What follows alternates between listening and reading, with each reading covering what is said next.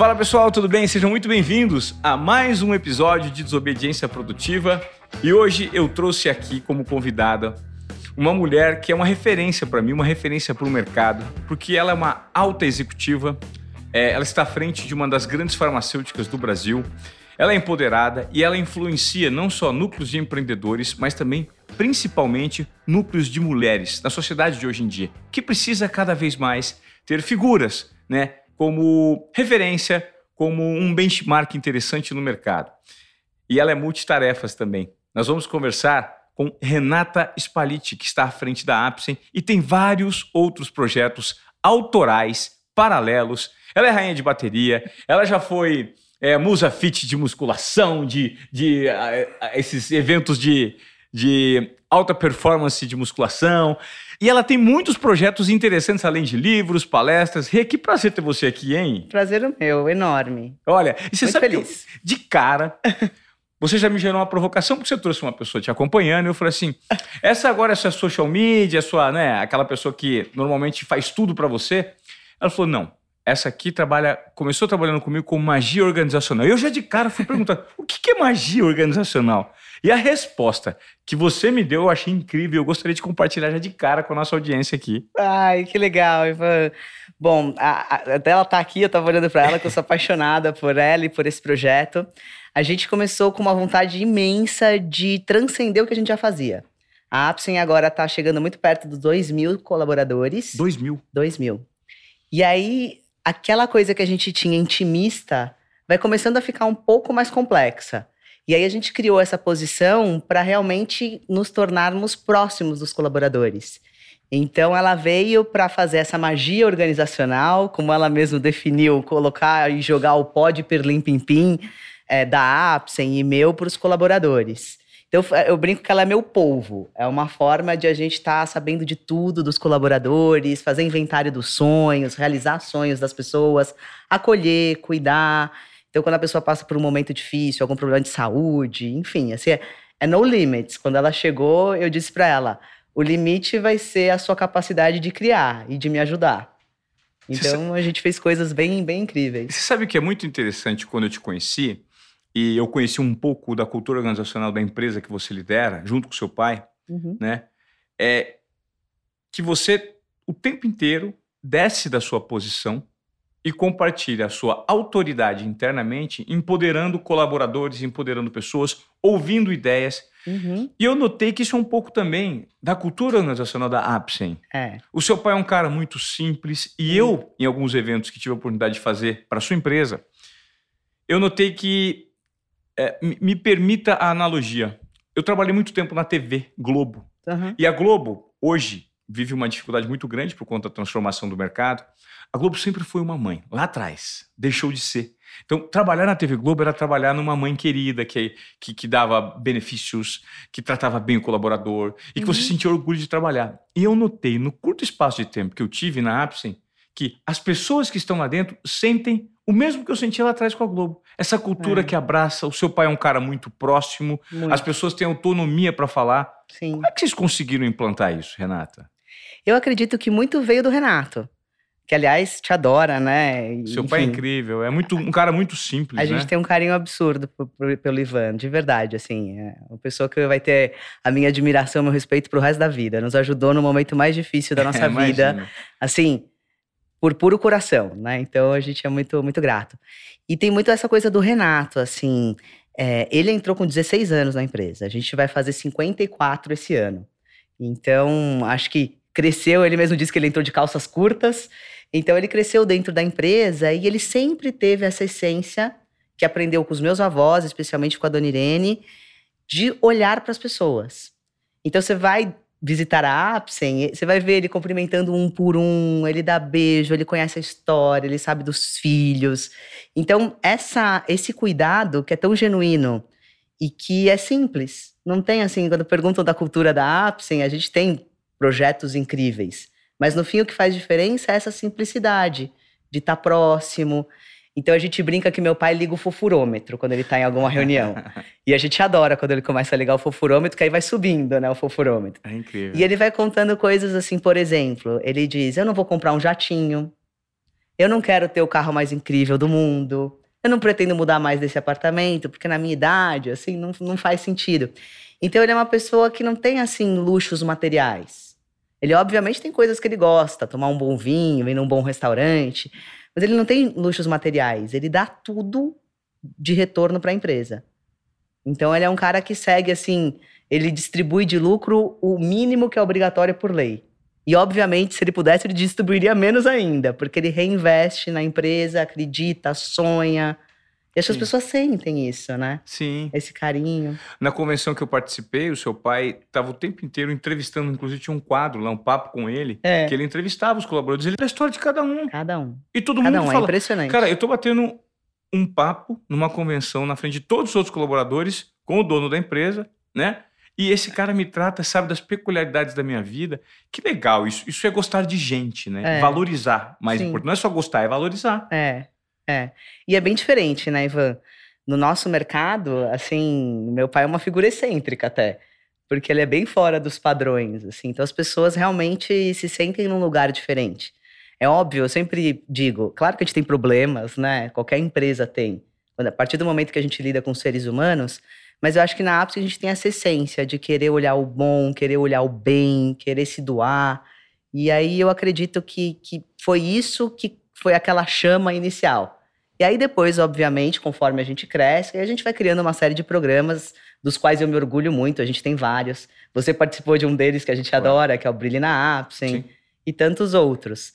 Mas eu acredito que tudo partiu ali dessa humanidade, dessa simplicidade, dessa humildade de, é- é- é assim, o meu pai se coloca como nós, né? Sempre nós, de igual para igual com De- todos. Sim. E é, é incrível a maneira que o seu pai, nessa simplicidade, ele consegue inovar junto com todos os, os, né, os cabeças dele, os gestores que são referências para ele, Uhum. assim como você, vocês conseguem inovar. Eu fiz esse evento, gente, no Brilho na Apsen. E por que, que eu achei incrível? E eu sou desobediência produtiva na veia, como vocês sabem. A gente traz aqui pessoas relevantes que trazem insights para vocês da audiência, geram provocações para que você adote imediatamente na sua vida pessoal e profissional. E algo que aconteceu nessa empresa, na Apsen, que a Renata estava me falando que eu participei no Brilho na Apsen, eles conseguiram fazer depois um programa de recrutamento de uma maneira tão incrível que engajou. Quantas mil pessoas tinham ao vivo, Rê? Eu não me lembro, 2.800, 3 mil pessoas. Aquela primeira primeiro evento tinham 10 mil pessoas. Lembra 10 que mil? caiu, caiu o sistema? É óbvio, é assim, tipo, é, Ninguém todo mundo é esperava. suscetível a erros, mas eles fizeram um programa de recrutamento num formato show do milhão, É. em que você tinha que estudar previamente algumas coisas relacionadas, conhecimentos gerais, conhecimentos do segmento e tal, vendas. E eles fizeram um show do milhão com cerca de 28, 30 perguntas, que foi um projeto seletivo que gerou tanto barulho, as pessoas queriam trabalhar na empresa, É. as pessoas estudaram. Foi uma O, o premiação. site caiu do ar, O site tanta gente pesquisando sobre a Apsen. Então, isso, isso foi incrível. Tipo, Foi. isso para mim é inovação no mercado. É. Né? Agora, eu quero te fazer uma, uma pergunta. A gente já falou, abriu o podcast falando das suas características. Agora eu quero falar também do lado difícil e complexo de ser filha do dono de uma empresa. Uhum, muito. Né? Pô, você é uma mulher é, com todos os recursos possíveis no que diz respeito à infraestrutura, a, é, berço, educação, mas ao mesmo tempo você tem uma responsabilidade porque é bonita, é inteligente, é dona de uma empresa, é ah, mas é tudo isso. Então ela não deve ser competente o suficiente para ocupar o que ocupa. Só tá lá porque é filha, filhinha do papai.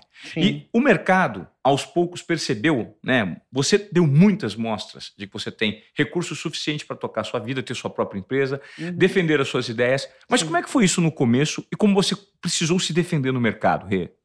No começo foi uma barra. Mas eu sempre fui uma pessoa forte, assim. Acho que eu herdei isso muito das minhas avós. Tanto a minha avó materna, que eu já citei, que é a Irene, Aham. quanto a minha avó materna, que era a Dorothy. Paterna. A materna e paterna. Materna e paterna. Eram muito fortes. Aham. Então, eu acho que eu sempre trouxe essa força, assim, de. de, ah, nada me impede de fazer alguma coisa que eu sonho. Assim, se eu boto um objetivo, eu vou a qualquer custo. Ah. Acho que isso veio também ah, de ser atleta desde cedo, né? A gente tem um pouco dessa coisa meio. Você começou em que esporte? Eu comecei no balé clássico, Ah. mas junto com o balé clássico eu fazia de tudo. Eu fazia natação, eu fazia uma série de, de esportes ao mesmo tempo. Hum. Sempre gostei. E aí depois eu segui firme na dança, fiz várias danças, sapateado, dança espanhola, tocava castanhola. Ah, que legal. E me formei como balé clássico, que é uma modalidade muito rígida. Pelo menos na minha época era muito. Acredito que hoje tenha diminuído um pouco, até por todas as questões de bullying, etc. Aham. Mas na minha época a gente levava varada, Chibatada. né? chibatada mesmo. Eles batiam, enfim. E aí acho que eu me formei com essa casca um pouco mais grossa desde cedo. E no começo da minha carreira, eu, sinceramente, quando eu entrei na Apsen, eu não imaginei que eu ia viver o que eu vivi. Não imaginei mesmo. Porque eu fui criada num lugar de igualdade, assim, né? Eu fui criada pelo meu pai e minha mãe, que eram pessoas que não faziam diferença entre, entre ninguém, então eu não, não imaginava. E quando eu entrei para o mercado de trabalho, primeira coisa, eu fiz um trainee por todas as áreas da empresa. Foi riquíssimo, eu pude aprender, ficar próxima das pessoas, entender as diferenças entre os departamentos e tudo. Depois, a minha primeira etapa, assim, de transformação de carreira foi quando eu fui para o departamento financeiro. E aí, abre parênteses, tem o feeling de mulher, né? Eu olhava e falava, gente, acho que ali tem alguma coisa que precisa ser cuidado mais de perto. E de fato tinha.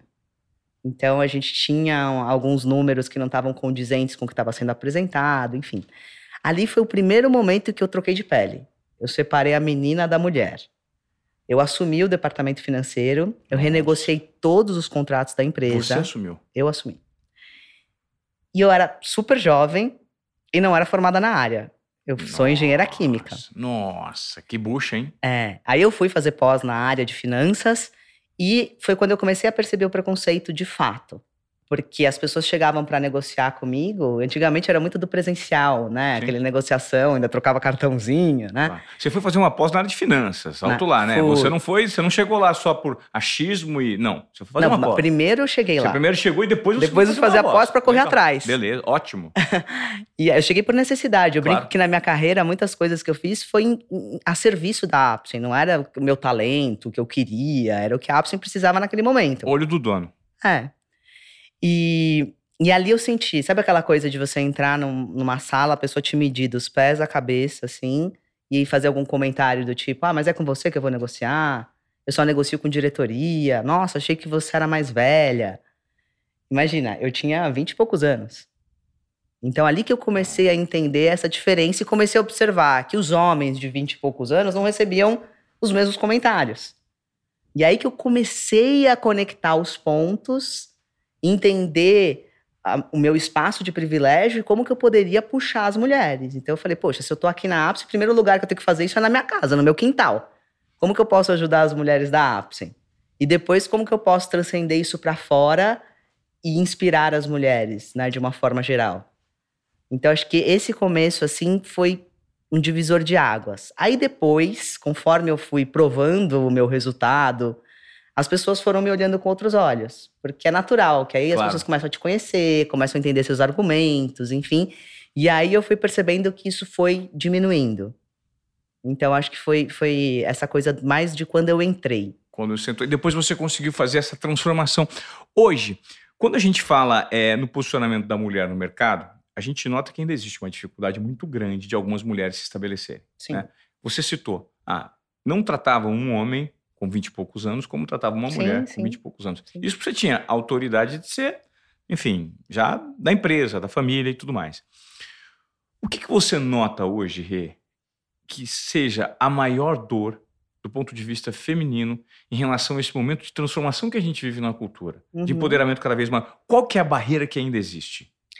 Infelizmente, muitas, Ivan. Muitas. Eu, eu acompanho muito de perto esse tema como um todo. Tá, Durante muitos anos da minha vida, muito focado só em mulheres. tá. E mais recentemente, de uns três anos pra cá, eu me identifiquei com a causa como um todo, diversidade, equidade e inclusão, e comecei a estudar, e assim, é eterno, assim, eu acho que vou ser uma eterna aprendiz Legal. das causas. E a coisa que mais me chamou a atenção é, por exemplo, a interseccionalidade. Se é difícil pra mim, que sou a filha do dono, uma mulher branca, privilegiada, imagina o que é para uma mulher preta. Imagina o que é para uma mulher trans. Imagina como é difícil para a mulher que tem filho e é obrigada a escutar numa entrevista a, a- a pergunta de: Você tem filhos? Não porque você está interessado em conhecer a vida da pessoa, mas porque talvez aquilo seja um empecilho. Eu recebo mulheres assim que choram, emocionadas porque tentaram entrar em outras empresas e não conseguiram. E sentiram que no processo seletivo da Apsen, elas não receberam as mesmas perguntas que elas receberam fora. E elas me contam assuntos assim que elas colecionam de exemplos que elas viveram, de assim, tava indo detonando no processo seletivo, chegou no momento, fizeram a fatídica pergunta, não passei para a próxima fase. Puxa. Eu fico meio escancarado que isso ainda existe. E ao mesmo tempo a gente percebe, por exemplo, na pandemia, o quanto a gente regrediu. Então, infelizmente, a gente foi perdendo algumas posições em relação aos cargos mais altos. A gente ainda tem um baita desafio em relação a estar presente nos conselhos e na, nas questões políticas. E a gente percebeu que aumentou muito a violência doméstica. Então, isso para mim é um negócio que dói na alma, assim, que eu falo, poxa, a gente caminha três passos para frente, dois para trás. Mas eu acho que a gente está sempre evoluindo, né? Eu acho que é uma questão muito nova. Há pouquíssimo tempo a mulher não votava, a mulher não tinha nenhuma autonomia, ela era extremamente submissa. Então, eu acho que a gente carrega, e eu mesmo me coloco nesse lugar.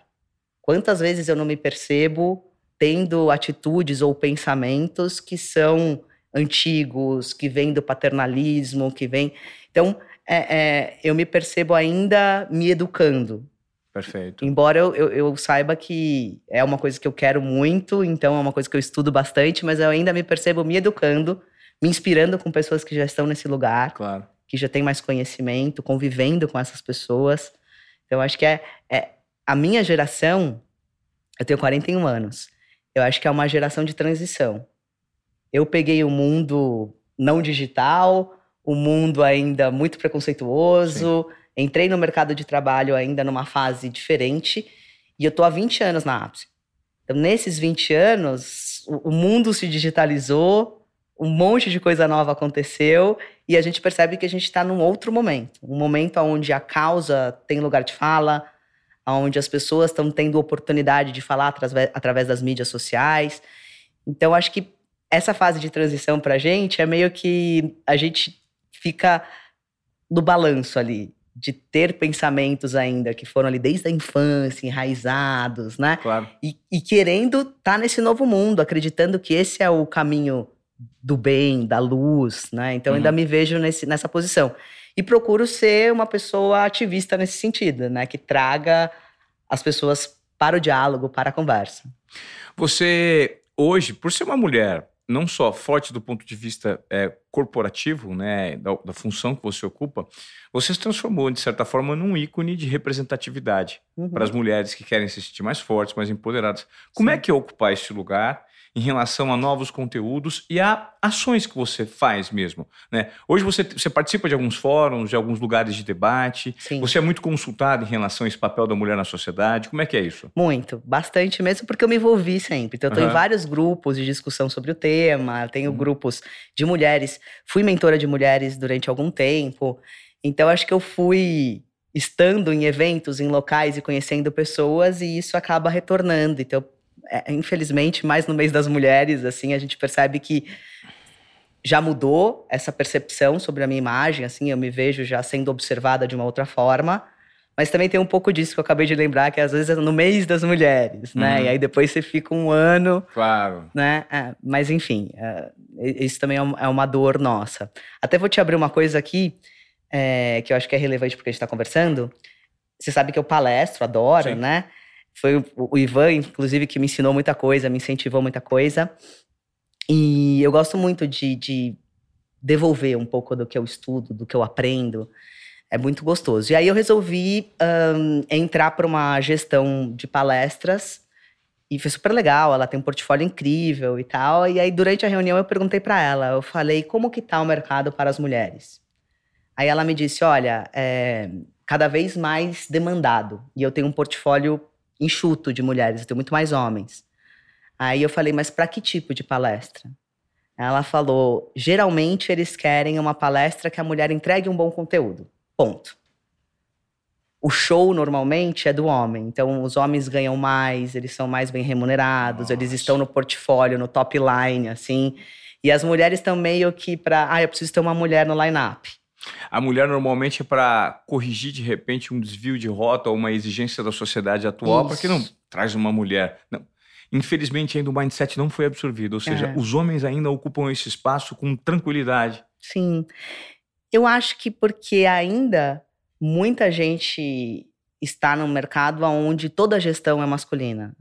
E é difícil você trazer algumas pautas.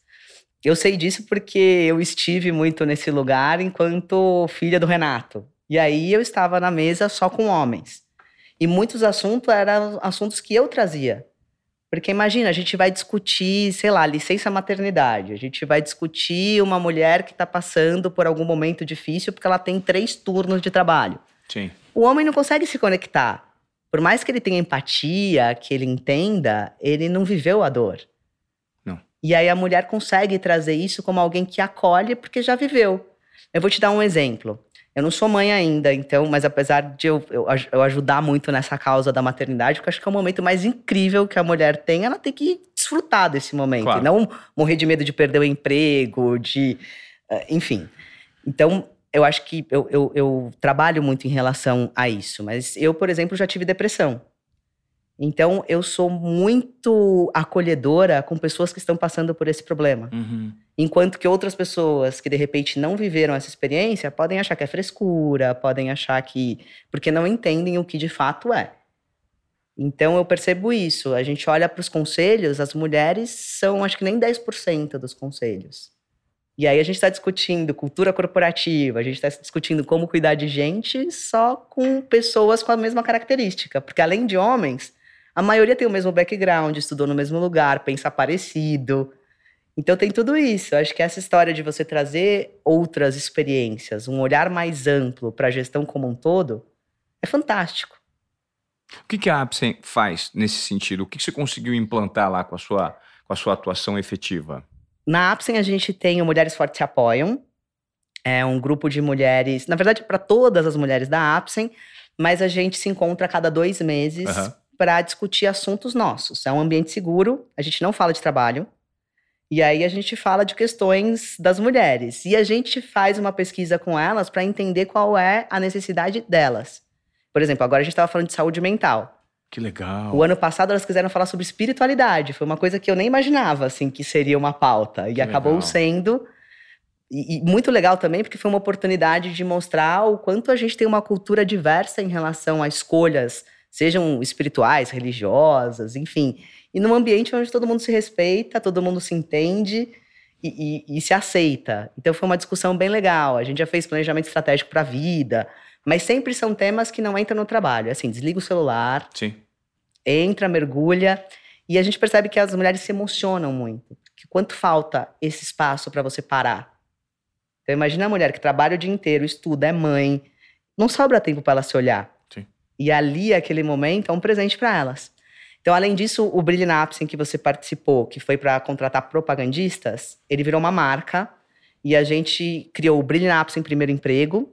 A gente já rodou um, um projeto inteiro, estamos indo para o segundo, onde a gente abre a porta de entrada da Apsen para o primeiro emprego e a gente tem metas de diversidade, equidade e inclusão. Então a gente traz ali um, uma vontade muito grande de ter pelo menos 50% das pessoas vindo de vulnerabilidade social nossa. E a gente tem vontade sempre, e conversa muito com os líderes, que a gente amplie o aspecto para dar oportunidade para mulheres, para questões raciais, para LGBTQIA, para PCDs, enfim. E ali também é um ambiente de desenvolvimento, porque além de trazer eles para dentro de casa, a gente capacita eles. Então, não só o que é obrigatório por lei, que eles vão lá claro. fazer o curso e tal, mas a nossa gestão capacita eles. Tem, também a gente contrata coachings, um, mentorias, enfim, sobre temas específicos. Eles têm todo um calendário de temas que eles vão ser capacitados, e isso é muito legal. Aí a gente tem o Brilho na Apsen Neurodivergentes, onde a gente traz jovens neurodivergentes para a Apsen. O que, que, são neurodivergentes? Qualquer pessoa que tem alguma questão uh, como autismo, tá uh, extremamente tímidos. Tá. Um, podem ser down, por exemplo. Assim, enfim, eu acho que tem. Neurodivergência é, é, um, é um espectro bem amplo, né? É, é. Tudo que é uma questão neurológica e a gente inclui essas pessoas. E aí você precisa estar tá preparado para incluí-los uhum. enquanto liderança. E, e, você precisa entender quem são essas pessoas que estão chegando e acolhê-los da, mesma, da melhor forma possível. Então, uma das histórias que eu mais gosto é a seguinte: a gente começou esse projeto e eu fiz, eu sempre faço agora de uns seis meses para cá, que foi também um fruto aqui da nossa querida magia organizacional, ela desenvolveu uma integração toda mágica.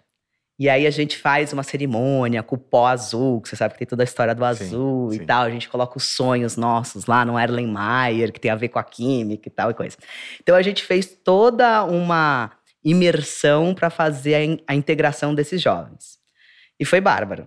Assim, eu, eu particularmente gostei muito, assim, foi, foi muito especial. Aí depois, eles me avisaram assim: agora você vai conhecer os pais porque nesse caso eles têm que assinar alguns documentos, né? Uhum. Aí, na minha cabeça, os pais. Eu fui até a sala conhecer os pais, eram as mães. Não tinha nenhum pai. Uhum. Aí já foi meu primeiro choque. Eu falei, caramba, só tem mãe aqui, não tem nenhum pai.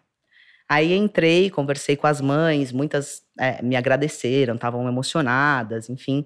E uma delas virou para mim e falou assim: é, O meu filho tem 40 anos, Aí eu já pensei, meu Deus, minha idade, né? Ela falou: este é o primeiro emprego dele. Que legal. Porque ele nunca conseguiu ir e vir sozinho para uma empresa. E ele queria tanto trabalhar aqui na Apsen que a gente fez o percurso de ida e vinda, ela, este filho que está trabalhando na Apsen, e um outro que é o irmão, fazendo com ele para ele aprender. Aí ele aprendeu a se virar sozinho, se sentiu seguro para ir e entrou no primeiro emprego. Então, que coisas legal. como essa, assim, para mim, enchem o meu coração. Assim, acho que é a coisa que eu mais gosto de fazer. É cuidar das pessoas, empregabilidade, discutir temas como longevidade. Eu recebo mensagens no meu Instagram que eu fico chocada. Vocês contratam 40 a mais? Eu falo, não, eu tenho 40 a mais. Eu não só contrato, como eu acho que eu tô muito bem para trazer pessoas claro, da mesma idade que eu. Falei claro. 50 a mais, 60 a mais, 70 a mais. Uhum. Mas, hum. infelizmente, é triste você receber esse tipo de mensagem. E normalmente de mulheres. Normalmente, né?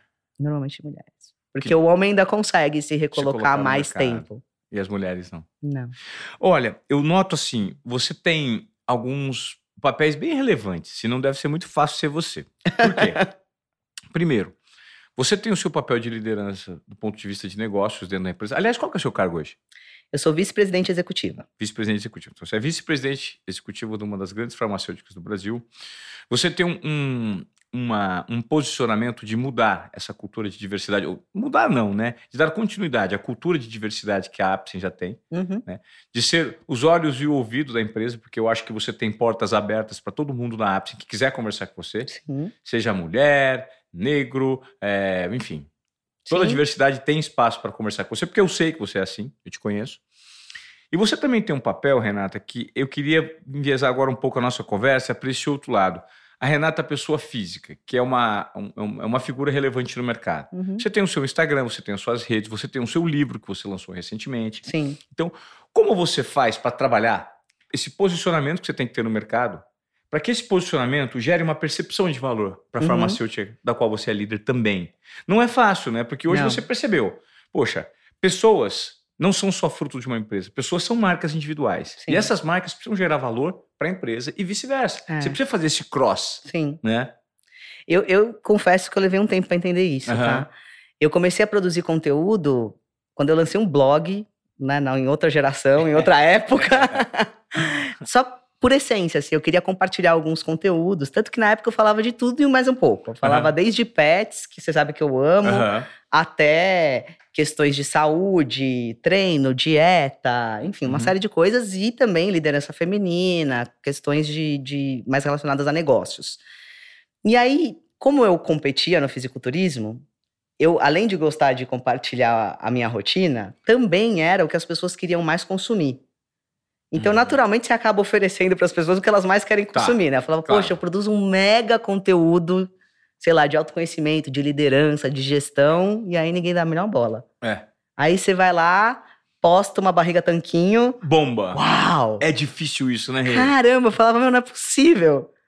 Então, aos poucos, eu fui tentando nunca deixar de falar das coisas que eu achava importante, uhum. mas eu fui trafegando muito por esse mundo do fisiculturismo. Foi muito legal, porque eu conheci, eu competi em vários países, conheci muita gente, assim, é um lugar que eu me sinto em casa. Assim. Você competiu em vários Você chegou aí para fora do Brasil? Eu só competia fora. Só fora? Só fora. Quanto tempo você ficou? Eu fiquei seis anos competindo. É muito difícil? É. Muito. É, é um nível, eu imagino que deve ser um, mundo de regras, de, de, de, de rotina. Milimétrica. Eu, milimé porque eu noto, inclusive, gente, vocês precisam saber. A Renata, ela é uma das pessoas mais disciplinadas que eu conheço. Ela tem horário para comer, ela tem horário para fazer refeição. E nos, nos, episódios que eu tive presente com ela, normalmente dá um horário, chega uma marmitinha para ela, uma refeição já fitness, um é. é. É, super. E tem que ser assim. Tem. Tem e é meio viciante. No começo é muito difícil. Tá. Principalmente assim, a primeira vez que eu, que eu cortei carboidrato, eu achei que ia morrer, né? Eu só chorava. A minha personal na época, hoje eu treino com o marido dela, né? É. Ela praticamente era minha psicóloga. Porque eu chorava, não, eu não vou conseguir, eu tô muito emocionada. Aí eu comecei a entender as pessoas que fazem jejum, porque eu falei, nossa, realmente, jejuar é uma coisa que você fica muito mais sensível, assim. Uhum. Então é muito difícil por isso. Eu tinha vergonha no começo de fazer isso que eu faço hoje. Uhum. Com o tempo eu fui me tornando uma pessoa mais ousada. Tá. Mas no começo eu tinha vergonha de abrir uma marmita numa reunião. E quando você vai competir, você não pode não abrir a marmita no horário que você precisa. Então, Entendi. o sal é controlado, o peso é assim, 5 gramas faz diferença. 5 gramas? É. E aí, eu fui tendo que aprender, assim, a partir do momento que eu quis competir, eu falei, meu, eu vou ter que ter cara de pau de chegar nos lugares e pedir licença e abrir uma marmita, de repente, com um ovo fedido, que vai, né, as pessoas vão falar, nossa, o que você tá comendo?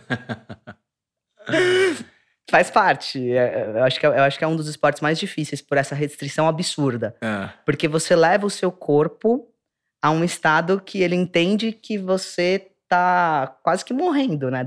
A gente se desidrata e a única coisa que a gente não pode viver sem é, é água. água. Então a gente fica, em geral, 24 horas sem tomar água. E antes de parar de tomar água. Isso, gente... isso tá falando antes da competição, né? Antes da competição. Tá. Então, e antes a gente toma, tipo, 10 litros d'água, assim, alguns dias, para depois desidratar. Então, imagina, seu corpo fica doido. É literalmente, o corpo não entende nada. Ele fala, meu Deus, agora tem muito, agora tem pouco, preciso segurar. Porque a gente tá o tempo todo tentando enganar o corpo para ele segurar a massa e eliminar a gordura. E aí isso é uma arte. É uma arte. E aí eu comecei a produzir conteúdo sobre isso, era super interessante, porque também é autoconhecimento. Você começa claro. a entender e você começa a entender que o médico que te acompanha, ele precisa ter humildade o suficiente para discutir com você. Porque não existe sucesso no fisiculturismo só o médico falando. Não tem fórmula. Você tem que ir se aprimorando e a cada competição é um jogo novo. Uhum. Eu produzia muito, muito conteúdo sobre isso e eu fiquei meio estigmatizada. Ah, musa fitness. E eu comecei a perceber isso. Aí depois eu comecei a intensificar. Mas, mas você, você, era, você, é uma, você é uma musa fitness, você tem um corpo super bonito, Sim. você, é, você é embaixadora de algumas escolas de samba, Sim. não é? E isso não te atrapalha, é, isso pelo contrário. Não, é. hoje não. Mas na época, eu acho que as pessoas me colocaram numa caixa. Tá bom. E você sair dela foi difícil? Foi. Foi. Porque, pô, não, você só sabe fazer isso é. e é filha do dono da farmacêutica. O é. resto você não tem capacidade de fazer. Sim. Se você fosse meter a fazer, você vai fazer errado porque você tá cheio de que. Aí você teve que se preparar para. E tinha muita gente que falava assim: ah, ela faz tudo, sabe assim? Tipo, Sei. quem faz tudo não faz nada bem, tá. alguma coisa assim. E eu levei um tempo para entender que essa sou eu. Eu sou feliz assim, fazendo um monte de coisas. Legal. Então, se a pessoa começar a me colocar numa lata, eu começo a ficar infeliz, literalmente. Eu percebo que eu tô mais chateada, que eu tô mais triste, enfim. Sim. E eu me retroalimento dessa coisa de fazer muita coisa ao mesmo tempo. Mas aí depois eu fui entender essa história de você ser uma marca pessoal e o quanto isso tem poder na sua marca, empresa, né? CNPJ, CPF. E o quanto um empresta autoridade para o outro. Quando eu entendi essa equação, aí foi o momento que eu realmente comecei a me posicionar em primeira instância tá. como Apsen e depois como todas as outras coisas que eu faço. Sim. E aí eu percebi que fez muito sentido, como você falou, de empoderar, da minha ousadia, de muita gente falar, poxa, então aí já foi o contrário. Então dá para ser uma executiva e fazer isso. Sim. E aí, mas teve que contar uma historinha, assim, eu também tive que entender. Na época eu não entendia, achava que a gente Instagram, mídia social, claro. a gente postava coisas, enfim, claro. aleatórias, né? Lifestyle. Sim. Claro. Hoje eu entendo essa coisa da marca e percebo o quanto é poderosa. Porque quando eu lancei o meu segundo livro, que foi sobre a Apsen, Sucesso uhum. Resultado de Times Apaixonados, aconteceu um fenômeno muito legal. A gente presenteou alguns médicos, os principais clientes, uhum. algumas redes. E aí, acho que tem um delay, assim. Eu lancei o livro no final do ano, veio férias. Eu acho que as pessoas começaram a ler um pouquinho depois. Uhum. E quando elas começaram a ler, eu comecei a receber os feedbacks. Então hoje eu tenho muitos clientes da Apsen que padronizaram o RH, a cultura corporativa como inspiração na Apsen. Que legal! E aí eram coisas que assim, eu não esperava que fosse chegar nesse ponto, assim, uma, a quantidade de médicos que leram, médicas mulheres que leram, se identificaram. E aí esse programa que a gente faz para mulheres, a gente expandiu para as médicas e profissionais da saúde também. Então tem sido cada vez uma construção assim mais bacana. E eu tenho me apaixonado muito por essa coisa de entender. As pessoas gostam de pessoas, né? E entender que por trás de uma empresa tem seres humanos. O meu pai já é um pouco mais tímido em, em postar assim as coisas, mas ele, ele posta um pouco mais no LinkedIn. A galera que acompanha ele no LinkedIn pira. Porque fala, meu, é de verdade. Aí quando entra ou vai num evento, fala, nossa, é de verdade, ele existe, ele é assim mesmo. Aquela situação, ele me responde, ele responde todo mundo. Que legal. Ele tem o cuidado de responder, de conversar com as pessoas. Então isso é muito bacana. As pessoas gostam, se identificam muito mais. Hoje, nos processos seletivos da Apsen, as pessoas falam mais do Renato e de mim do que da marca Apsen, assim. Ah, a gente segue vocês, que bacana. Então já foi criando um laço. Eu, eu imagino que vocês não tenham combinado nada disso, é orgânico de vocês. Não, é né? orgânico. Né? Você e o seu pai. É. Isso vem de um berço, isso vem de um comportamento que vocês já, provavelmente tiveram né, dos, dos pais do seu, do seu pai, Sim. enfim. E como é que é hoje é, essa, essa, essa situação interna? Como é que é o relacionamento seu e do seu pai no que diz respeito a Espera um pouquinho, Renata, você pode vir até aqui. Existe essa discussão entre vocês? Pô, não, você está ocupando um espaço muito grande. Já teve algum ruído? Algum momento que vocês, opa, se estranharam? Bastidores Como é que é da fama. Bastidores. bastidores, né? Os bastidores de uma corporação, porque eu imagino que vocês devem ser confidentes um do outro, pra, com preocupações que só dizem respeito a um núcleo mais fechado que é entre vocês. Sim. Né? Eu queria entender um pouquinho como é que é esse relacionamento. Tem, tem treta também? É, é, é tudo mil maravilhas? tem, lógico tem? que tem. Ah. Mas é engraçado que eu e meu pai, a gente tem um espaço de respeito muito grande. Uhum. Obviamente, muito meu em relação a ele, assim, eu, eu, respeito demais o meu pai. Mas dele também em relação a mim. Então, tem essa coisa mais subentendida de até onde um pode ir, claro. né?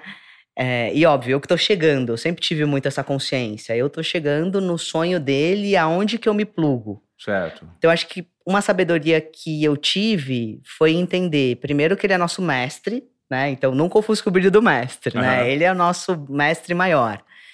E conseguir entender a minha complementariedade em relação a ele. Uhum. Quando eu entendi isso, foi incrível. Porque a gente é muito diferente. Muito. Ah, isso, isso é Com muito mesmos legal. valores. Mas pode ter, ser muito ruim se você não entende. Sim. Então, a hora que a gente entendeu, deu o match perfeito. Uhum. Porque onde ele é bom, eu não sou boa, e aonde de repente ele não é tão bom, eu, eu sei que eu, que eu mando bem. Mas isso é um processo gente... dele também, dele admitir o seu espaço, sim, né? De reconhecer. Sim, com certeza. Eu acho que assim, tudo tem timing, assim, né? Tem muitas coisas que meu pai fala, que ele se questiona, que ele fala, pô, eu falo isso há anos e as pessoas não entendem, eu já queria estar num outro lugar, tal.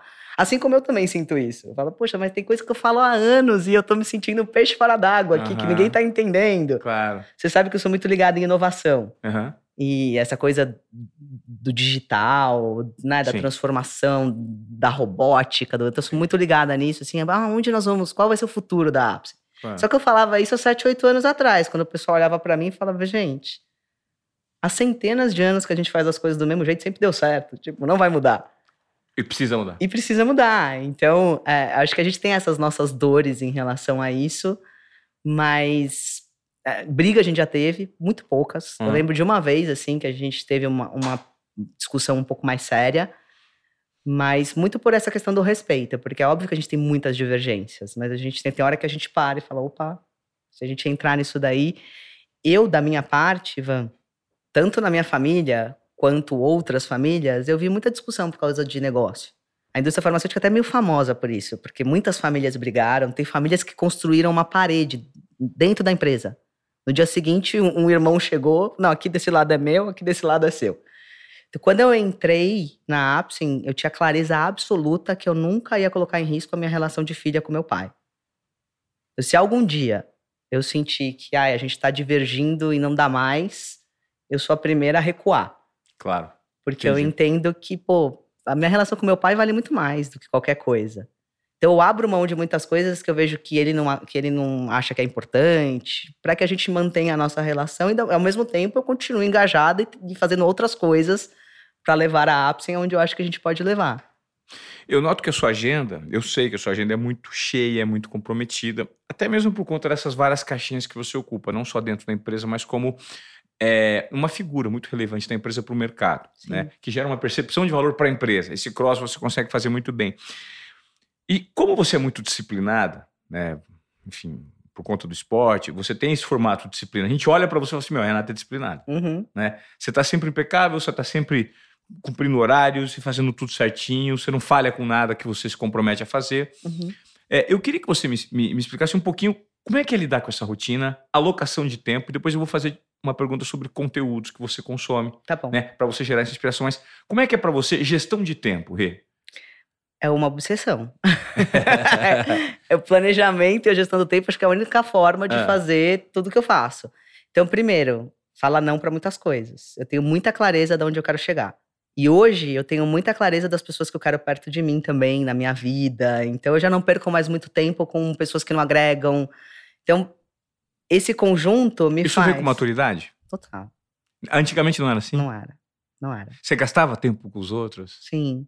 Não, eu acho que gastar tempo e, e também se perder um pouquinho na história das pessoas, sabe? E eu acho que com o tempo eu fui cada vez mais corrigindo a minha rota, entendendo, não, aqui dentro eu já sei para onde eu tenho que ir. Então, peraí. Deixa eu me cercar de pessoas que vão me levar para lá. Será que eu tô fazendo por mim ou tô fazendo pelo outro? Exato, é. exato. Mas isso veio com a maturidade, com certeza. Tá.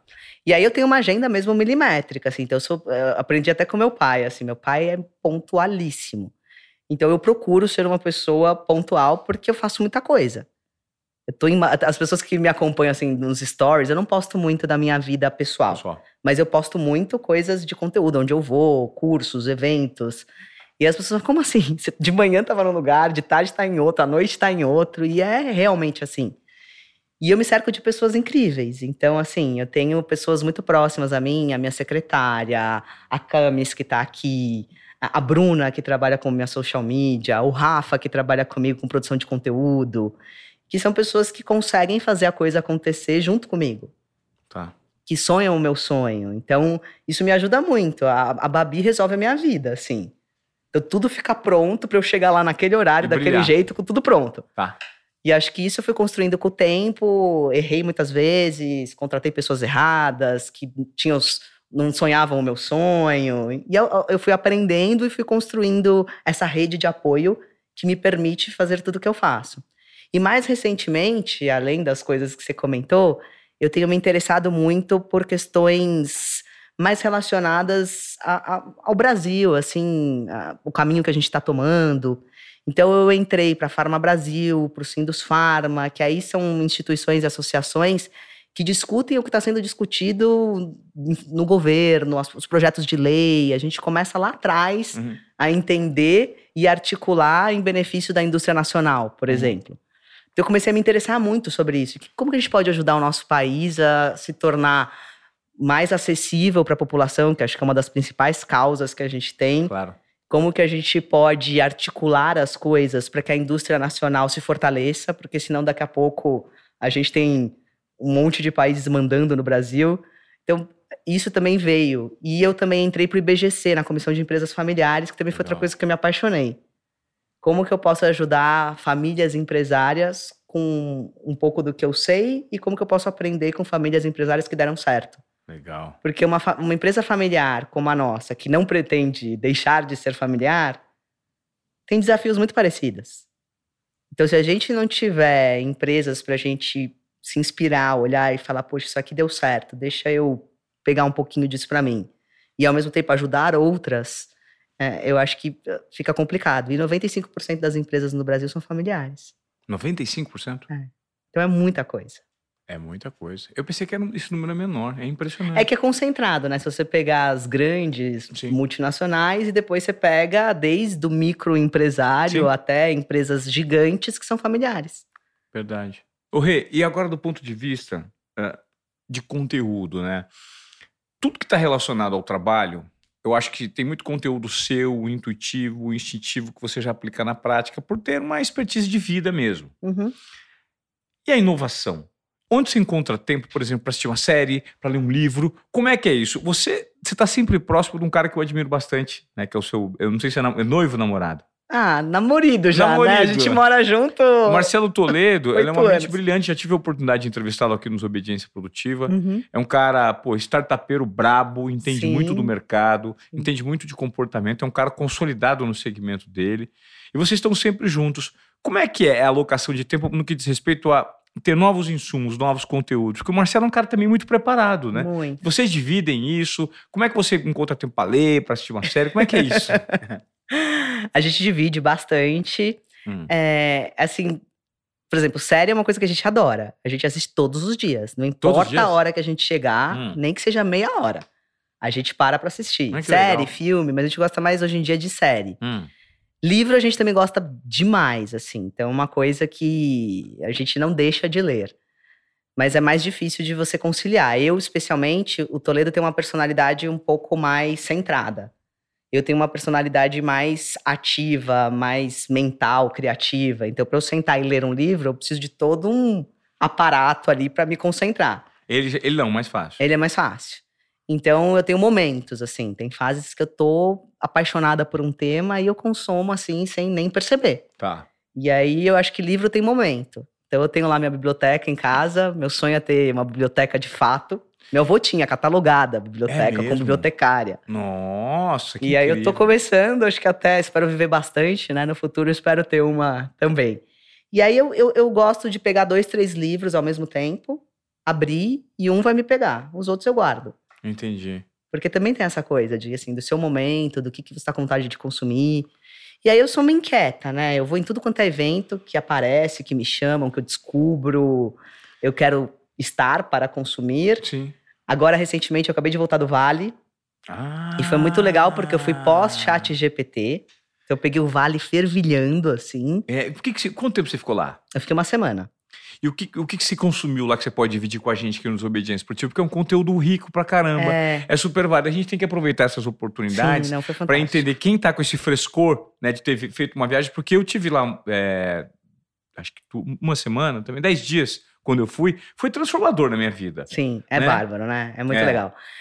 É, bom, eu acho que tem a cultura do Vale que você viveu, Sim. né? Que é, a gente tem muito a aprender com eles, que é a abertura, o quanto eles se interessam pelas coisas que os outros estão fazendo, o quanto eles não têm receio de dizer os projetos deles, porque na cabeça deles ninguém vai roubar a ideia deles. Zero meio de julgamento lá, é. né? Ninguém, ninguém eles entendem que todo mundo vai se ajudar. É. Então, se eu compartilho a minha ideia com você, você não vai copiar, você vai me dar um insight. Boa. Ou se você copiar também, que bom, de repente você vai conseguir fazer e eu não. Claro. Então eles não têm essa mentalidade ou que a gente tem aqui meio. Ou, ou podemos, podemos, fazer, fazer juntos. juntos. É. Eles são muito abertos. É.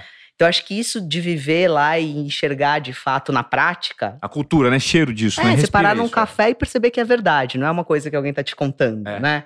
Eu acho que isso foi muito legal. É, detalhes assim que, que não são muito uh, novidade assim do momento. Depois a gente fala sobre chat GPT e tudo que está acontecendo em relação a AI e tudo. Mas, por exemplo, lá você não vê carro de luxo. Você vê sim, por exemplo, Tesla. A gente olha para todos os lados, é um Tesla, Tesla Uber. É. Né? Mas assim, as pessoas não têm aquela coisa. Tem, ali tem uma concentração das pessoas riquíssimas, né? 55% do investimento em inovação do mundo tá lá.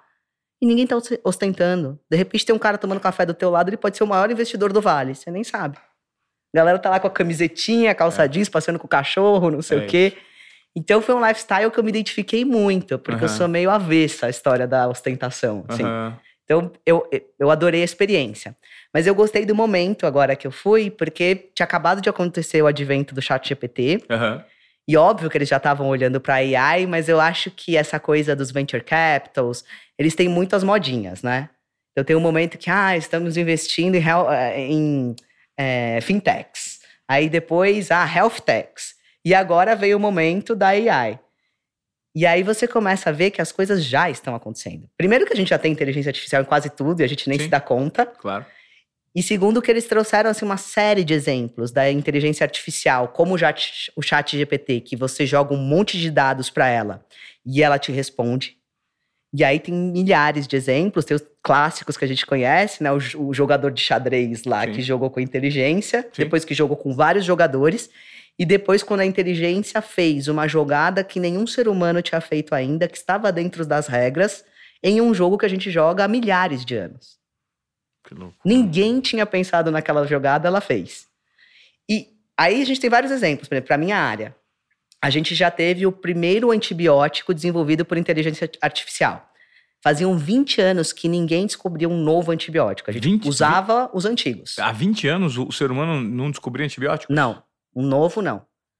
Aí imputaram na inteligência artificial as moléculas existentes, a- os vírus, as bactérias que eles tratavam e efeitos colaterais, etc. Ela foi conectando tudo e ela gerou uma nova molécula. E aí Nossa. aquilo, de fato, incrível. é incrível e funciona e é melhor do que os outros. Então, o negócio foi feito.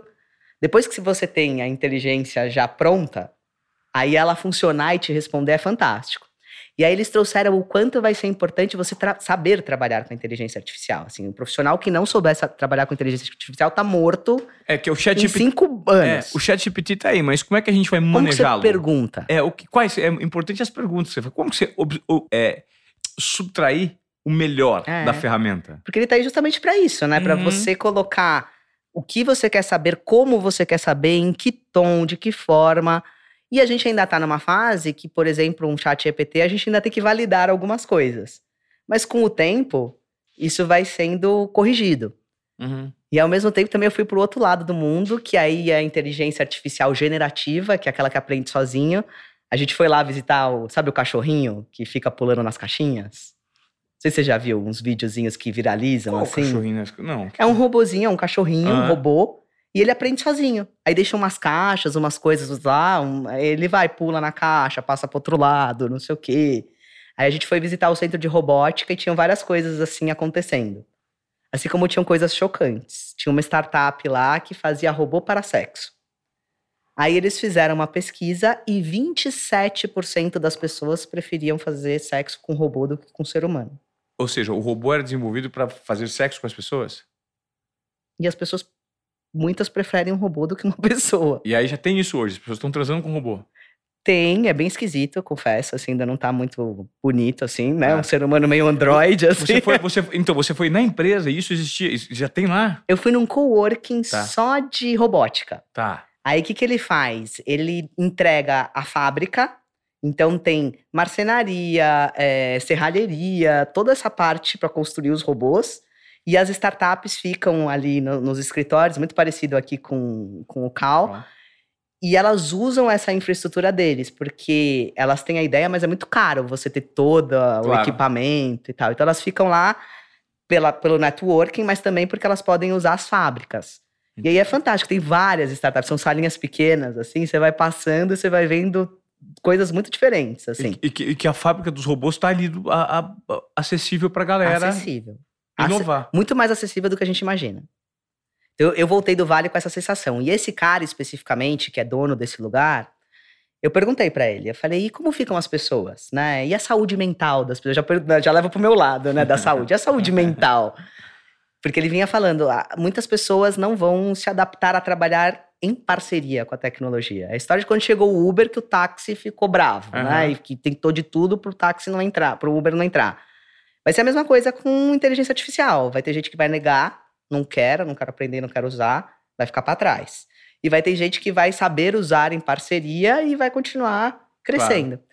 E aí ele me deu uma resposta que eu fiquei pensativa assim uns três dias. Ele falou: aqui no Vale a gente não está preocupado com o que vai acontecer com as pessoas. A gente quer participar da disrupção. Se precisar apertar o botão, a gente vai apertar. Eu, uau! que maluco. Eu achei bem, né? Enfim, É. bem extremo. Mas você sai de lá pensando isso mesmo, assim, com certeza absoluta, em 10, 20 anos a gente não vai ter mais a sociedade como nós temos. Tá tudo muito avançado e muito rápido. A área da saúde tá tudo muito rápido. Assim, hoje você escaneia um ser humano, isso já tem aqui no Sírio Libanês. Você escaneia um ser humano e faz um gêmeo dele. É, chama Twin Tech. Você faz um gêmeo dele virtual e você testa cirurgias, medicações, etc., neste virtual, que com toda a inteligência que ele tem, ele consegue avaliar o que, vai acontecer para você antes de você ser submetido a um, a um procedimento. Um procedimento. Ou seja, um eventual transplante de medula que pode ser rejeitado, você isso. faz isso no virtual. Exato. Exato. Que loucura, já tem isso. Porque hoje eles têm dado suficiente para gerar esse tipo de informação. E aí, quando a gente for cada vez mais monitorado, seja os smartwatches, anéis, não sei o quê, cada Sim. vez mais a gente vai ter mais gadgets, eles vão ter mais informações, eles vão conseguir personalizar exatamente para você o que funciona. Incrível. É sensacional. Aí eu vi coisas do tipo futuro da alimentação. A gente ouve muito falar, ah, carne de laboratório, tá, né, tá muito Sim. distante, criaram a primeira. Não, tá muito perto. Eu tomei o uísque de laboratório que não foi envelhecido nem um dia. Ele foi feito e a gente tomou. Não é incrível, mas é ok. E aí eles disseram: a gente primeiro precisa chegar em algo que funcione, é próximo do uísque. Depois, para deixar ele incrível, são ajustes. Uhum. E aí a gente, ele já tem uísque, vinho. Então, isso feito em laboratório, em larga escala, vinho a gente. Vinho em laboratório? Vinho em laboratório. A gente consegue proteger a nossa natureza, uhum. né? E ao mesmo tempo a gente consegue cair o preço absurdamente. Porque hoje você tem, ah, não, o vinho que é super envelhecido tal, não sei o que, muito caro, ninguém tem acesso, só uma pequena parcela da população. Daqui a pouco eles conseguem chegar num vinho de laboratório com o mesmo sabor, com o mesmo teor alcoólico, enfim, que todo mundo vai poder consumir. Que, que maluquice, né? É, o, o objetivo disso tudo é uma democratização né, de produtos, é. principalmente acho que da alimentação, né? Sim. Você repouba muitos recursos naturais. Sim. E é muito legal, porque você vê que os investidores que estão investindo em alimentação é pela causa, não é pelo retorno. Entendi. É nítido. É assim, é pela transformação eles vão falando, assim, o retorno é consequência, que... né? É, sim. Precisa, né? Porque sim, ninguém... claro. Mas eles estão muito interessados em resolver esta causa. Uhum. Então foi transformador, assim, eu adorei. Tanto que agora, em junho, eu vou para Israel. Tá para fazer, eu fui com a Startse, né? Eu vou para Israel com a Startse e em agosto para China.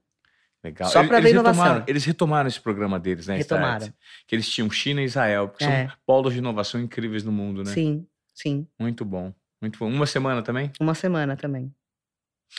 A gente falou de futuro aí. Eu queria entender onde a Renata vê a Renata daqui 10 anos, eu não vou tão longe, mas daqui 10, 20 anos, daqui 10 anos, do ponto de vista pessoal e do ponto de vista profissional. O que, que a Renata hoje, a Renata Spaliti, procura em relação a desenvolvimento, crescimento? O, qual que é o seu objetivo nos próximos 10 anos? Onde você se enxerga? Eu acho que meu principal objetivo está muito conectado com a Apsen, né? Que é uhum. fazer a Apsen surfar essa onda de inovação, porque eu sempre acreditei que a gente pode ser pioneiro porque a gente, pelo menos entre as nacionais, né? Acho que as multinacionais já estão mais com esse olhar, mas uhum. acho que entre as nacionais a gente pode ser pioneiro em muita coisa. Então eu tenho esse sonho, esse desejo de levar a Apsen para esse lugar que nem a gente sabe ainda, a gente não tem resposta. Eu só sei que eu quero estar. É que nesse cara, ele quer apertar o botão, eu quero fazer claro, parte do game. Claro. Agora, como? Na, no caminho a gente vai encontrar esse, esse, esse formato. Depois eu, eu quero cada vez mais me envolver nessa questão de melhorar o nosso país. Então eu quero estar próximo das discussões e poder contribuir de alguma forma para que a gente consiga. É, eu acho que a gente vive num país incrível, né, Ivan? Assim, a gente tem tudo, a gente tem um povo fantástico, trabalhador, criativo, esforçado. Tudo que a gente precisa é mexer algumas peças, as pessoas precisam de oportunidade. Elas precisam se alimentar bem para conseguir ter um estudo que hoje a gente não proporciona, mas a gente pode proporcionar. Claro. Quando você para para pensar, você fala, cara, a fórmula é simples. A fórmula é simples. Eu fui fazer um café da manhã com o Instituto Etos uhum. e a gente conversava sobre o quanto cada empresa investe em alguma ação social, ou muitas, isoladamente. Ah, então eu vou lá e faço um projeto de educação. Agora, se todas as empresas que fazem projeto de educação se orquestram para fazer um projeto de educação Brasil, é incrível. a gente é capaz de transformar o país em pouquíssimo tempo. Mas falta muita articulação, as pessoas têm suas questões, então a gente está muito dividido.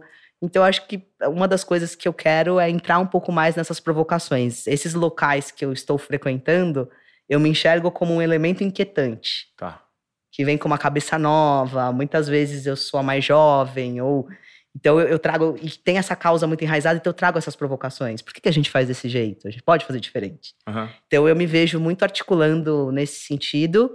E aí eu tenho sonhos assim, eu estou escrevendo meu terceiro livro, então eu quero escrever um livro por ano. Vamos ver se eu conseguirei. É, Espero legal. que sim. Desafiador. Desafio, desafio. Um, e assim, você falou 10, mas eu, eu tenho muita clareza de onde eu quero estar tá, se eu viver muito a Renata velhinha putz, eu quero estar sentada numa poltrona assim que nem essa, dando aula, compartilhando, batendo um papo. sabe, batendo um papo. não vamos chegar lá, não vamos chegar no 100, 120? A ah. tecnologia e os, os medicamentos vão ser evoluídos para nos levar até lá, você acredita? Eu acredito que sim. Eu acredito que sim. Que legal. A gente já está muito avançado, né? Eu acho que chega num ponto que depende, primeiro, uh, do quanto a gente consegue resolver as questões políticas, econômicas que impedem que isso de fato se espalhe. Uhum. Mas eu acho que acaba sendo um movimento que vai chegar uma hora que não vai dar para impedir. Porque se você pensar o caminhão de dinheiro que está sendo colocado nisso agora e que estava sendo colocado em outras coisas, uhum. então o negócio vai avançar muito rápido e vai baratear muito rápido, que é o que acontece, né? Sim. né? Você inova, fica caríssimo, aí você cria escala e o preço diminui. Democratiza. Então, acho que isso é é bem relevante. E aí eu acho que eu quero estar tá nessa, nessa discussão desse novo mundo aí. Legal. Certamente vai estar. Tá. Rê, tem alguma pergunta que eu não te fiz que você gostaria de responder? Não, acho que não. Foi incrível. Você, né? Pelo amor de Deus, você é maravilhoso. Não, tem não mas eu queria saber, porque às vezes a gente vai falando sobre tantas coisas, como a nossa pauta aqui é livre, a gente poderia ficar horas e horas conversando, tem tanto papo gostoso que a gente gostaria de ter. Então eu gostaria muito de agradecer você por dispensar parte do seu tempo, vir aqui nos Obediência Produtiva gerar insights e provocações para você que está em casa. Esse é o nosso objetivo: tirar você da zona de acomodação e fazer com que você entregue mais do que esperado, usando sua intuição, sua confiança e sua coragem. Nós tivemos aqui o exemplo hoje de uma mulher intuitiva, confiante e corajosa, que teve que quebrar as barreiras necessárias no nicho dela para ocupar o espaço que ela ocupa hoje. E que outras mulheres, né?